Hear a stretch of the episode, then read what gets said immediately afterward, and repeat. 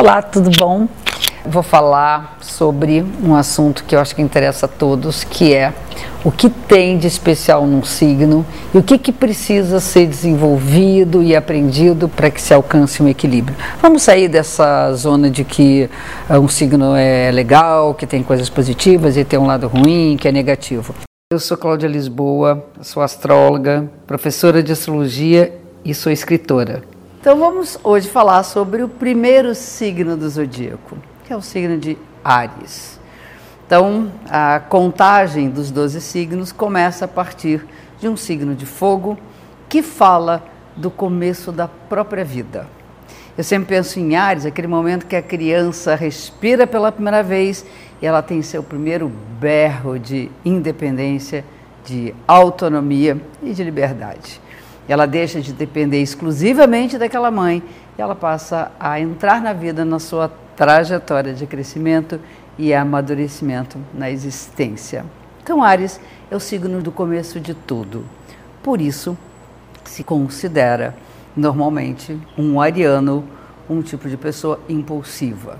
A maioria dos arianos que eu conheço de fato são bastante impulsivos cada um ao seu jeito, cada um ao seu modo, mas as histórias que eles me, me, contam, as atitudes que eles tomam, de repente do nada, me lembro de um amigo meu que falou assim: comprei uma passagem para não sei aonde, do nada, e depois não consegui ir. Essas atitudes são atitudes, eu digo não pensadas, mas na verdade vindas de dentro. Um impulso de vida, a inquietude para poder estar presente onde quer que esteja. Uma outra característica do primeiro signo do zodíaco é a liderança.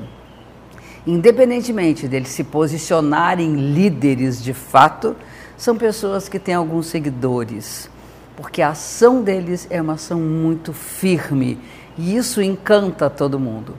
Uma das características mais incríveis dos signos de fogo é essa vitalidade que a gente olha para essas pessoas e vê que eles pulsam Lembro as crianças com toda a atividade delas que acordam de manhã já fazendo 300 mil coisas, passam o dia inteiro super ativos e à noite desmaiam naquele sono tranquilo de cansaço.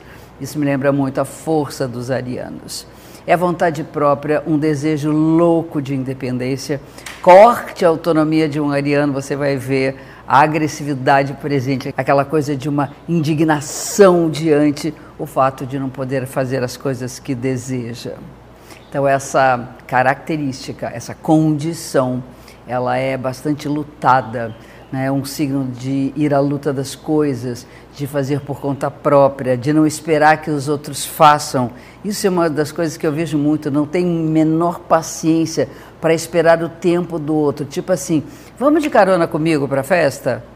Ele pensa duas vezes quando pensa e diz assim: não, prefiro ficar sozinho. Eu pego um, um táxi na volta, porque depender da hora do outro, isso é quase que infernal para um ariano. Por outro lado, eu falo sempre de luz e sombra. Existe do lado oposto um signo que complementa as características de Ares. Então, não tenho a menor uh, condição de falar uh, o que normalmente se fala, que é o lado negativo e positivo de um signo. Toda a inquietude ariana é interpretada às vezes de uma forma muito negativa. Na verdade, o que existe é um, um tipo de modo de ser que está lá escondidinho dentro de todo ariano e que, se desenvolvido, vamos colocar os pratos em equilíbrio. Esse signo se chama signo de Libra, o signo da balança que significa o ato de ponderar, de pensar nas consequências, de medir cada ação e pensar como é que é para o outro que está do outro lado desse signo. O signo de balança fala de dois pratos, que significa que não estamos sozinhos. Então, para o ariano, seria ótimo se ele pudesse fazer tudo sem depender de ninguém ou sem dar satisfação para ninguém. Tem uma frase meio drástica de um ariano que me falou isso quando eu comecei minha carreira, quase 40 anos atrás, que ele disse: Olha, o problema é que existem muitas pessoas do mundo, eu acabo tendo que depender delas. Se fosse só por minha conta, estava tudo certo. Falei, é, não é bem assim. Aí comecei a falar de Libra para ele. Ou seja, é preciso que haja um olhar para o outro, as coisas não são só como o Ariano quer, Existe a possibilidade de medir a consequência de uma ação, dá para respirar um pouquinho antes de agir. Isso não vai tirar de forma alguma a força do impulso e o espírito de luta desse signo.